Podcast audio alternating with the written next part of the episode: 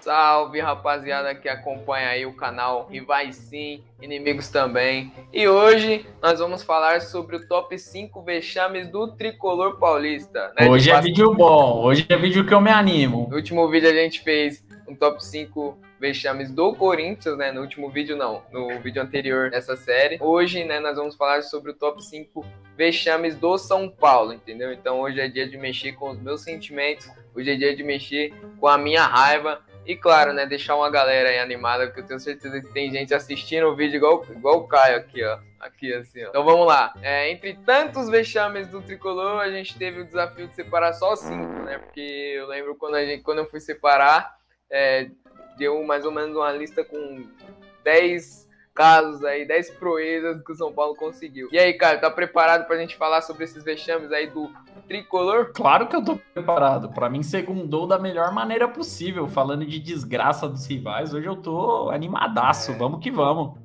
É que eu, tinha, eu, fiz a pergunta errada, né? Quem tem que estar preparado aqui é eu, né? Será que eu vou terminar esse vídeo vivo? Então vamos lá. É, o critério que, que a gente acabou utilizando, né? Foi vexames mais recentes, então não faz muito sentido a gente pegar um vexame muito antigo, que também tem, mas é melhor a gente trazer os mais recentes para puxar na memória, para ter aquela interação. E claro, o meu sentimento como São Paulino, meu sentimento de ódio, raiva e tristeza. Então vamos lá. No top 5, né? Começando aí na quinta posição, o São Paulo, lá em 2017, foi eliminado na primeira fase da Sul-Americana pelo Defensa e Justiça. Esse mesmo Defensa e Justiça que foi campeão da Sul-Americana de 2020 e ganhou a Recopa em cima do Palmeiras. Pensando assim, você fala, pô, é um time bom. Mas não, o Defensa e Justiça estava estreando em competições internacionais. Eles nunca tinham jogado competição internacional. Era a primeira vez que o time sairia da Argentina para disputar um jogo oficial. Você tá entendendo o, o, tamanho disso? Lá em 2017, o time do São Paulo era treinado pelo mesmo treinador de hoje, né? Apesar de não ter sido campeão paulista, o Rogério Ceni tinha um, um, bom time nas mãos, ganhou clássicos no, no Campeonato Paulista e foi um campeonato em que o São Paulo teve nas primeiras rodadas assim teve destaque no seu ataque, né, por fazer muitos gols e ganhar com tranquilidade, pelo menos os jogos que tinha a obrigação de ganhar, que era contra as equipes inferiores. Então, para você ter uma ideia, no time a gente tinha Rodrigo Caio, Luiz Araújo, Cueva, Thiago Mendes, e aí tinha dois atacantes, é, o Gilberto estava no time, o Gibagol, né, Caio? E o Lucas Prato. Então não era um time ruim, era um bom time que foi jogar contra o Defesa e Justiça. Gibagol, que para mim jogava mais que o Lucas Prato, hein? Era injustiçado, jogava, na minha opinião. Jogava. Sim, não teve muitas oportunidades, São Paulo merecia mais. No jogo de ida, lá em Buenos Aires, o São Paulo fez uma péssima partida, tomou pressão praticamente o jogo todo do, do Defesa e Justiça, que, repito, estava estreando em competições internacionais. O jogo acabou em 0 a 0 Ok, né? Não, não é um ótimo resultado, mas ok. Para quem tomou pressão, Ok, e aí o São Paulo, né, precisava decidir o jogo, né, vencer aqui no Morumbi. Mas aí ele tinha desvantagem do gol fora de casa, né? Na época ainda tinha essa regra do gol fora, né? Então se o São Paulo, se o jogo acabasse em 1 a 1 aqui no Morumbi, por o São Paulo não ter feito nenhum gol lá, o São Paulo seria eliminado, tá? E aí a partida aconteceu 17 dias depois, ok? São Paulo foi decidir em casa um jogo contra uma equipe que sequer tinha pegado um avião para jogar uma partida oficial fora de casa. A primeira partida oficial do Defensa e Justiça fora da Argentina foi contra o São Paulo, foi no Morumbi. Ok, com 5 minutos de jogo, São Paulo fez um gol. Porra, tranquilo, né? Vamos ganhar. Porra, São Paulo é gigante. Com 5 minutos de jogo, Thiago Mendes pegou a bola, saudades inclusive. É um, um bom volante que a gente tinha. Thiago Mendes pegou a bola, a defesa do Defensa e Justiça não teve uma defesa tão boa assim. Acabou abrindo a marcação e, e ele acertou um, um, chute de fora da área, fez um golaço, ok? Isso com 5 minutos de jogo. Mas o São Paulino não tem um dia de paz. Aliás, o São Paulino não tem 5 minutos de paz, porque se com 5 o São Paulo abriu o placar com 10, o Defesa Justiça empatou. Né? a defesa do São Paulo dormiu e o Defensa Justiça empatou a partida com 10 minutos de jogo. Né? O São Paulo teria 80, mais 80 minutos para conseguir decidir o jogo dentro de casa, né, com a sua torcida, né, com o seu time melhor. Mas a única coisa que conseguiu foi tomar mais pressão no Defensa e Justiça. O jogo acabou 1 a 1 e o São Paulo foi eliminado pela regra do gol fora. Assim, a história nos premiou, de certa forma, porque hoje o Defensa e Justiça tem um respeito. Se um dia, daqui 10 anos, eu falar que o São Paulo perdeu, ninguém vai ligar, entendeu? Porque os caras são campeões da Sul-Americana. Mas pro contexto de 2017, a primeira partida oficial dos caras fora de casa, o São Paulo conseguiu ser eliminado. Foi um vexame total e aí o São Paulo foi eliminado na primeira fase da Sul-Americana. Vai daí, Caio, que eu já tô com falta de ar aqui, que já, já fiquei estressado já. E agora o quarto principal vexame, né, dos últimos tempos do São Paulo foi o. Gostei do título. É o jogo do São Paulo contra o Catadão do Mirassol. Foi no ano de 2020, né? O, para quem não lembra, foi o primeiro ano da pandemia. Não só os clubes de futebol, mas todas as empresas estavam meio perdidas, não sabiam o que faziam até as pessoas, né, não sabiam o que essa doença iam trazer para nós. Hoje em dia está tudo um pouquinho mais às claras, né? Felizmente tem vacina, mas em 2020 foi feio o negócio. Então, muitas equipes, né, falando sobre o futebol, muitas equipes perderam jogadores, principalmente as equipes de menor poder de investimento. Entre elas, o Mirassol o São Paulo ainda conseguiu manter sua base, né? O São Paulo, o São Paulo que em 2020 tinha no seu elenco Juan Fran, Arboleda, Daniel Alves, Pato, né? Todos esses jogadores já atuaram por suas seleções e tiveram destaques na seleção. Não foram, não foi só uma passagem ali num amistosinho, não. Foram jogadores importantes em alguns momentos para suas respectivas seleções. E além disso, tinha o Tietê, o Reinaldo, o Thiago Volpe. Quando voltou o futebol, porque o Paulistão ele parou no início do ano e o futebol retornou só depois, no segundo semestre. Então o Paulista teve que ser jogado um dia sim, um dia não. E o São Paulo, né, quando chegou na fase de mata-mata, acabou encarando o Mirassol nas quartas de final. E é claro, né, o São Paulo ele também foi vítima da pandemia, mas assim, não dá para passar pano, não dá para justificar, né? o que aconteceu com São Paulo naquela partida contra o Mirassol em pleno Morumbi, diga-se de passagem também, né? E o Mirassol, ele simplesmente ele tinha 18 jogadores com o contrato encerrado, que foi na pausa dos estaduais, porque o que acontecia com as equipes do interior e acontece até hoje. Por exemplo, o contrato é assinado de janeiro até abril, porque depois disso acaba o Campeonato Paulista e muitas equipes não têm competições a serem disputadas após o término do, do estadual. Então, chegou abril, o futebol não tinha retomado e os clubes não tinham condições de ficar pagando salários para os jogadores até definir uma data de retorno para o futebol, né? O orçamento muito enxuto, muito pequeno das equipes de interior.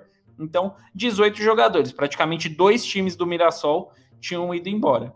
Então o Mirassol ele subiu 11 jogadores da base para completar o plantel até o final do campeonato e trouxeram alguns jogadores, né, que estavam sem clube, sem contratos, mas trouxe ali meio na correria. Com essa diferença de elenco, as equipes foram disputar a vaga para a semifinal, né? Lembrando, eram as quartas de final do Paulistão e o São Paulo entrava como grande favorito. E com 20 minutos de jogo, já como o São Paulo disse, o São Paulo tem poucos minutos de paz, não é nem um dia de paz. A defesa do São Paulo ela deixou um buraco gigantesco na defesa e o atacante Zé Roberto, né? Zé Roberto que será bem falado nessa posição aqui. Ele cabeceou sozinho. Os jogadores do São Paulo parece que, que tinham comido uma feijoada, estavam pesados, não conseguiram subir com o atacante do, do Mirassol. E o Zé Roberto ele abriu o placar para o Mirassol. Já foi uma ducha de água fria, né? Mas, pô, quem estava assistindo de casa, né? Na época não podia ir aos estádios, né? Então a torcida falou: não, calma, né? O time vai virar esse jogo. Só que com 30 minutos do, do primeiro tempo, o jogador do Mirassol, o Juninho, ele. ele disparou por uma avenida, uma avenida que se chamava Reinaldo. Ele cruzou o rasteiro ali para o Zé Roberto ampliar. Zé Roberto que fez seu nome no Campeonato Paulista. Zé Roberto que até hoje ele está na Série A do Campeonato Brasileiro porque o seu grande destaque foi nesse Paulistão. E não foi nesse Paulistão do início ao fim foi nessas quartas de final. O Zé Roberto ele fez a carreira dele contra o São Paulo, com todo respeito ao Zé Roberto, mas o destaque que ele teve, o grande destaque, foi nessas quartas de final de Paulistão contra o São Paulo. Então, Mirassol 2 a 0. Então a situação para o São Paulo já ah, já começou a ficar desesperadora. E cinco minutos depois, o São Paulo, né? São Paulo que tinha a obrigação de ir para cima e tentar um milagre, uma virada, porque 2 a 0 já estava muito complicado. Lembrando que todos estavam voltando de uma pandemia, de um período de pandemia, estavam fora de ritmo de jogo. Então, com o Mirassol abrindo 2 a 0 para o São Paulo conseguir essa recuperação era algo bem complicado. Mas o São Paulo lutou e com o cruzamento do Vitor Bueno, o Pablo, torcida tricolor, tem saudades do Pablo? É, pela cara Vá do Gustavo. com Deus. É. Vá com Deus. Um minuto depois, o Tietchan lançou para o Pablo e o Pablo, dessa vez foi o Pablo. Ó. Vocês que criticam tanto o Pablo, ele fez gol e deu um passe. Dessa vez ele deu um, passo, um passe para o Vitor Bueno, que fez que o gol. Dupla, que, du que, dupla, que dupla. É mais ou menos Bebeto e Romário, só que do Morumbi nessa partida, né? E... Só que aleijado. Bom, aí o Gustavo e toda a sua família tricolor, né, já tava pensando: ah, a gente vai virar esse jogo e agora a gente vai brigar pelo título paulista. O título é nosso agora. Agora é, não, é o Tricas, não, não tem jeito. Nem... Não, é. não pensei tanto assim. e o segundo tempo, né, diferente do primeiro, foi muito frio. Foi um jogo que as equipes cansaram, obviamente, como eu disse, né? Todo o histórico da Covid. Então os jogadores estavam sem ritmo de jogo. E aos 34 minutos do segundo tempo, reta final, todo mundo já pensando, né? Penalidades, né? E, agora, né? Será que é o momento do Volpe se consagrar? Mas não.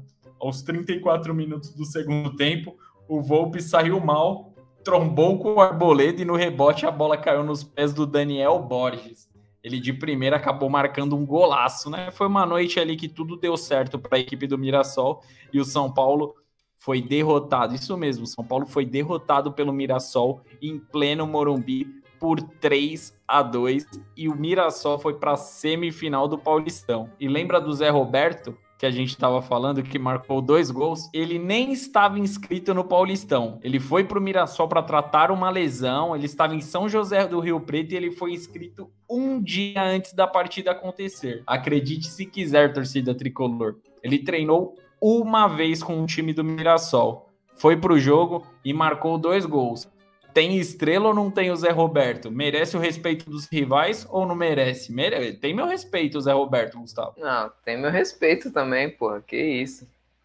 Parabéns aí, Zé Roberto. Acabou com todo um sonho. Momento que a depressão abraça o Gustavo e agora eu acho que vai abraçar um pouquinho mais. Qual que é o top, seu top 3, Gustavo, de vexames do São Paulo? Caralho, no top 3 tá chegando um pesado, hein? Caralho, que dia, hein? Que dia. A gente tava agora em 2020, né? Ano de pandemia. Então vamos retroceder aí cinco aninhos. Vamos lá para 2015. Né? Em 2015 o Corinthians foi campeão brasileiro, para quem não se lembra.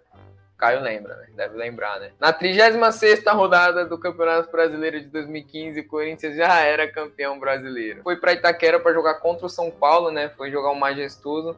É, seria o jogo responsável por o Corinthians ia levantar a taça nesse jogo. E, e, aí o São Paulo, aí o destino levou o São Paulo para esse jogo aí. E aí o destino colocou o meu time aí nesse jogo. Aí o Tite tentou aliviar pro São Paulo e colocou um time misto para jogar. E aí no, nos primeiros minutos São Paulo começou bem o jogo, né? Começou bem não, começou pressionando, né?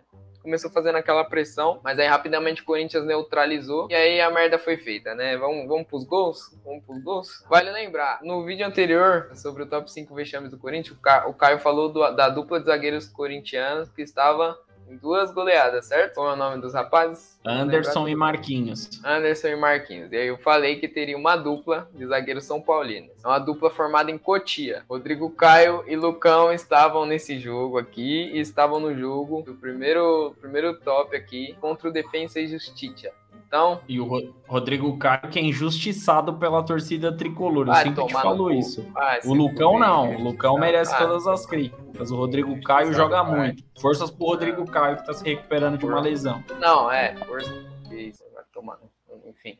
Com 20 minutos de jogo, o Corinthians já tinha neutralizado São Paulo, certo? E aí, aos 26 do primeiro tempo, o zagueiro Felipe recebeu uma bola uma bola alta na área, cabeceou. E aí o goleiro Denis, pra variar, deu um rebote dentro da área e o Bruno Henrique abriu o placar. 1 a 0 pro Corinthians. Dois minutos depois, saiu um escanteio pro Corinthians. E o Romero subiu sozinho no meio de quem? Rodrigo, Rodrigo Caio. E Lucão. E Lucão. Aí, ok, porra. Vai acabar o primeiro tempo, 2x0, ok, né? Vamos, vamos, né? Aqui tá bom, 2x0 tá bom. Mas no finalzinho do primeiro tempo, mais uma bola aérea. O São Paulo já tinha tomado dois gols de bola aérea. O Edu Dracena tava lá na área, subiu no meio de três defensores, né? O Allan Kardec tava ali no meio. Mas aí os outros dois quem era? Quem eram os outros dois? Rodrigo Caio e Lucão. Acertou, miserável. Aí o zagueiro do Corinthians cabeceou, a bola foi fraca. Foi na mão do goleiro Denis. A bola foi fraquíssima. aí o Denis foi e praticamente ajeitou a bola pro Edu Dracena. Tipo, faz o gol aí. Fez o gol. Eu já me perdi aqui. Quanto que tava? O famoso vira 3, acaba 6, né? Aí beleza. Aí voltamos pro segundo tempo. Beleza. São Paulo tentou, mas também não conseguiu nada. Com 15 minutos do segundo tempo, Teve uma boa jogada do Corinthians, mas lógico, contando né, com, com a preguiça de quem? E aí o Danilo deu um passe de letra pro Luca. 4x0 pro Corinthians, ok? Foi Falta o gol mais bonito coisa? daquele brasileiro. Foi? Ganhou? Ganhou uma premiação. Foi o gol mais bonito daquele brasileirão. Aqui, aqui já tava 4x0, né? Não perca as contas. Três Sim. minutos depois, né? Porque o São Paulo é assim: tomou um, vamos tomar logo três. Três minutos depois, o Romero recebeu uma bola na Avenida Carlinhos. Já passou nessa aí? De carro? Não, essa não, essa eu não conheço. Ele tentou cruzar pro Luca, mas o São Paulo não tinha feito nenhum gol no jogo, e aí o Hudson confundiu ali os gols e fez gol contra. 5 a 0 pro Corinthians. Com 24 minutos do segundo tempo, o Allan Kardec achou um, um cruzamento, o Carlinhos diminuiu, certo? Fez o gol de ontem. Beleza, 5 a 1 Chance né? de virar, chance de virar, né? Não, nessa hora tava igual aquele meme do Defante. Vai virar! Vai virar! Eu falei, porra! Mas 4 minutos depois o Reinaldo fez um pênalti, pra variar. Olha, olha isso aqui, velho. Olha que humilhação, ó. Não bastava o Corinthians estar tá ganhando de 5 a 1 não bastava o Corinthians ter sido campeão e tá batendo no seu rival dentro de casa. O Christian, em uma outra oportunidade, tinha feito um gol no São Paulo e fez esse gesto aí. Ele tava voltando pro Corinthians nessa época e aí a torcida pediu para ele bater o pênalti. O cara nem bate pênalti. O Christian não bate pênalti. E ele voltou muito mal nessa passagem, inclusive. Não fez nada, ele só fez Sim. esse gol. E aí o Christian foi, bateu o pênalti. Aí o Denis no gol é gol, né? E aí, gol do Corinthians. 6 a 1 último gol do Christian. Ele fez um gesto quase igual, né? Acho que foi pra Pra relembrar, ele fez, ele fez assim. Eu já ia falar, filha da puta, né?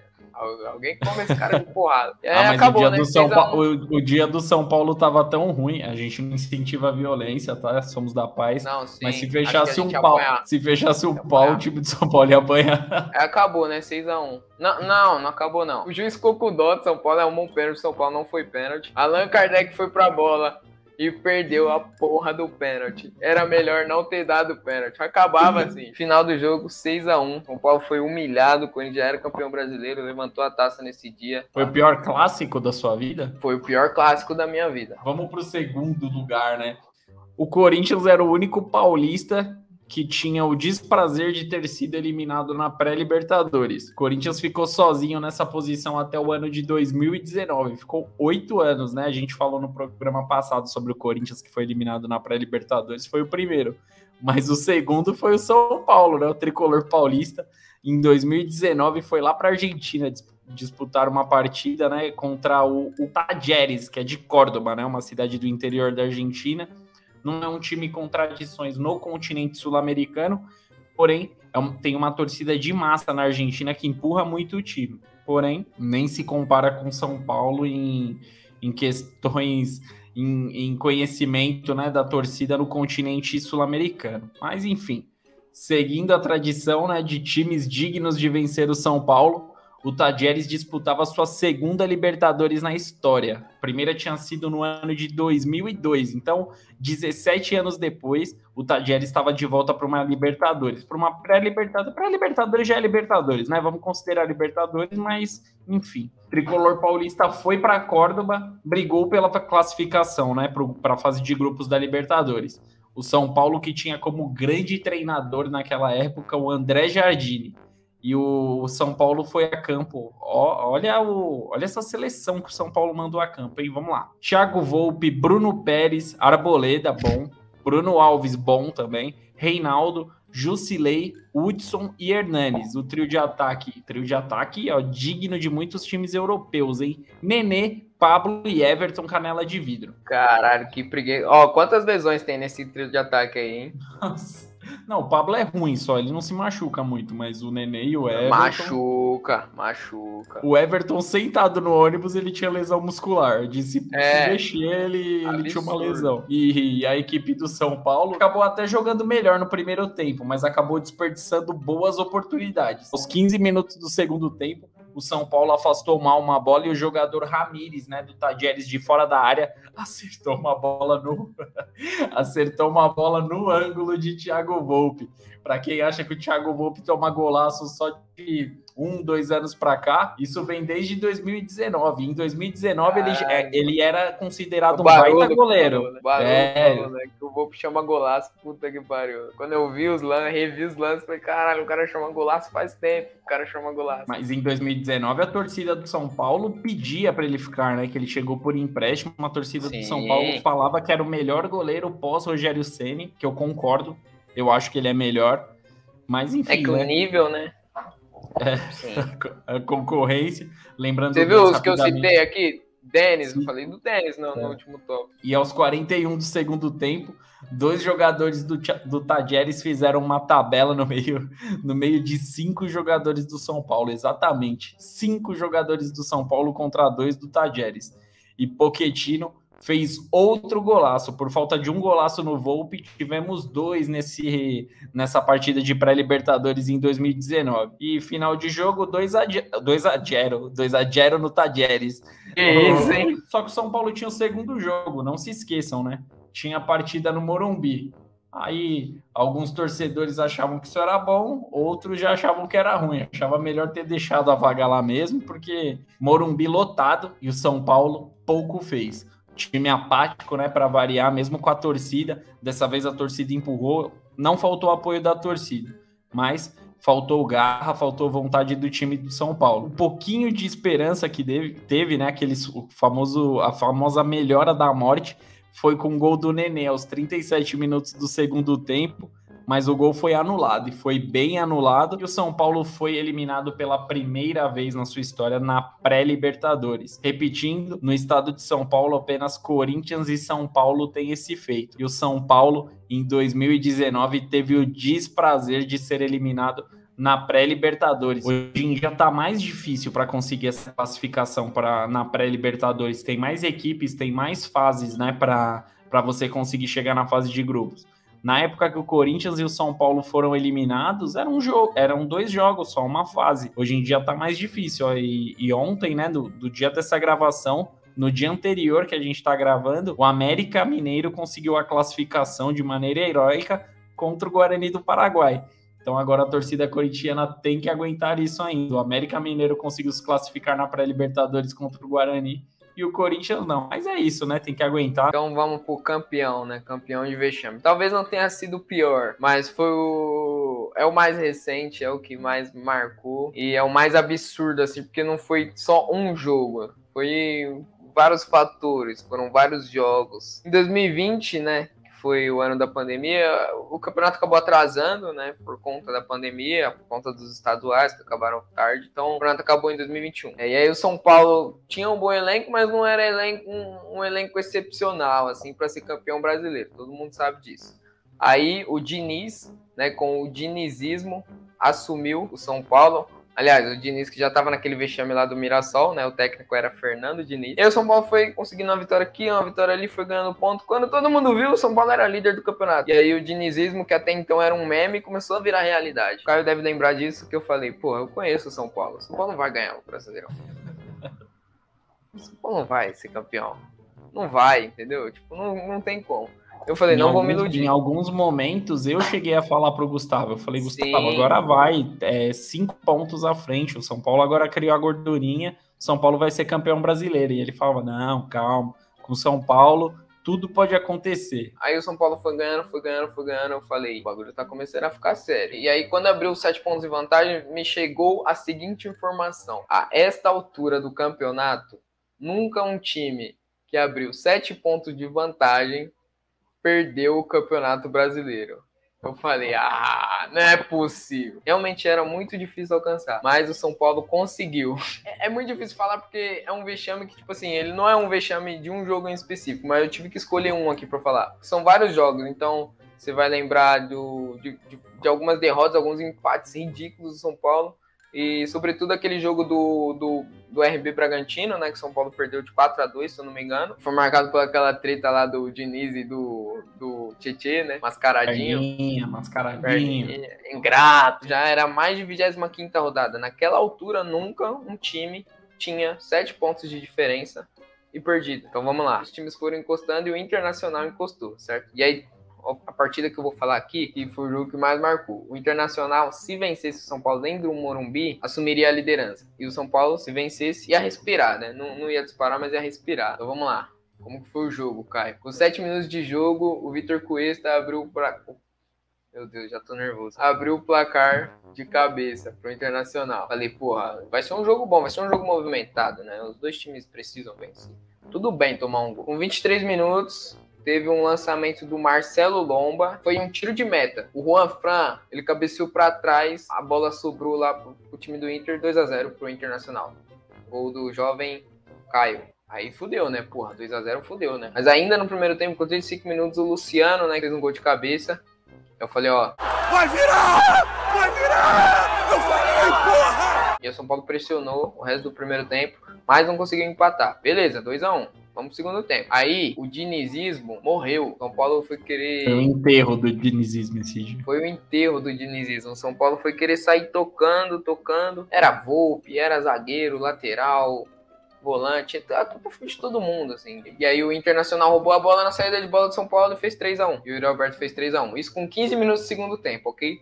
Cinco minutos depois, são Paulo saiu mal de novo e a bola caiu nos pés de Yuri Alberto. Ele driblou o Thiago Volpe e ele fez 4x1. Dois minutos depois. 4x1, essa hora era, era o jogo da Globo, inclusive. O Gustavo já tava chorando na frente da TV. 4x1 ele já tava ah, aos prantos. Caralho, se a gente tivesse aquele áudio. Pra quem não sabe, eu mandei um áudio pro Caio.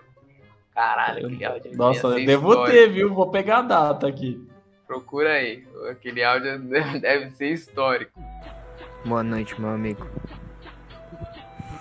Puta que pariu, mano. Não consigo nem sentir raiva, parceiro. Você vai ouvir esse áudio de manhã e vai dar risada, tá ligado? Mas, mano, não consigo nem sentir raiva, mano. Hoje eu tô triste. É tristeza. Sabe quando você tá com vontade de chorar? Aí, aí se uma pessoa chegar em você e falar, chora não, mano. Aí que você chora mesmo. Ainda bem que eu tô sozinho, mano. Que se alguém falasse, chora não. Aí é chorar, parceiro. Que os olhos tá cheio de lágrimas. Hoje eu senti tristeza. Perdi pro Mirassol, levei na zoeira, Lanús, levei na zoeira. Mas hoje, mano, tá maluco. O coração tá apertado. Puta que eu pariu, mano. Não tô nem bravo, mano. Tô triste, triste, tô triste. 4x1, Daniel Alves virando a cara, enfim, uma jogada no meio do campo, ele simplesmente, parece que ele tocou a bola de propósito pro jogador do Inter. Aí o Patrick lançou pro Yuri Alberto, fez o 5x1. Ou seja, o Yuri Alberto, em 7 minutos, fez 3 gols no São Paulo. E aí, acabou o jogo. 5x1 pro Internacional, São Paulo perdeu a liderança do Campeonato Brasileiro de 2020. Nunca um time tinha perdido o campeonato depois de abrir 7 pontos de vantagem acima da 24ª rodada, certo? E o São Paulo conseguiu esse recorde, esse feito. Final do jogo 5 a 1 O Inter também não foi campeão, é outro time de incompetente. Puta, mas chegou mas, perto, hein? Mas chegou o Corinthians evitou. Edenilson! Esse vídeo tem que acabar, mano. Perdi o fio da meada, mano. Essa sequência, né, de vexames que o São Paulo teve, que acabou culminando na... Perdeu, né, o Brasileirão daquele ano, de 2020, que foi... que terminou em 2021 eu acho que muito disso foi a, a briga do Fernando Diniz com o Tietchan. Ali eu acho que, óbvio, não dá para acusar ninguém, não dá para falar nada. Mas foi óbvio que os jogadores ficaram ali do lado do Tietchan. É uma maneira burra de protestar, eu acredito que seja. Mas eles preferiram entregar o título ali do Brasileirão e, tipo, não jogar com raça, não jogar com vontade, porque não era um time que estava jogando com vontade e perdia. Era um time que entrava batido em campo. Parecia que tava brigando para não cair, não para ser campeão brasileiro. Ele vai pôr aí na edição, só que a melhor parte é o que tá escrito antes, ó. Abre aspas pro Gustavo. Desisto. O maior vexame da nossa história. Acaba aqui minha relação com o futebol. Chega. Que dia maravilhoso. Então, rapaziada, esses foram os top 5 vexames do São Paulo, certo? Se inscreve no canal, curte, compartilha aí com a rapaziada. Em breve nós vamos trazer vexames de mais times, né? Já trouxemos dos nossos times, Corinthians e São Paulo. Então é isso, ele já deve ter colocado o áudio aí para vocês ouvirem também, a humilhação que passou, a tristeza profunda. Eu, eu achei. Caralho, eu nem consegui zoar ele de tão, de tão pesado que foi esse áudio, eu não consegui zoar, eu fiquei com dó dele, eu juro por Deus. Então, Ouvindo de é novo, acho que eu não vou pôr, não, irmão. Da mesma forma que eu fiquei com dó dele, caso vocês não gostem do conteúdo, dá o like por dó, comentem por dó, compartilhem por dó, beleza? É isso mesmo, mais um vídeo aqui do, do R-City. E sexta-feira tem mais vídeos, é o nosso seriado Copeiro. Sexta-feira, mais um episódio no ar. Forte abraço a todos, tamo junto.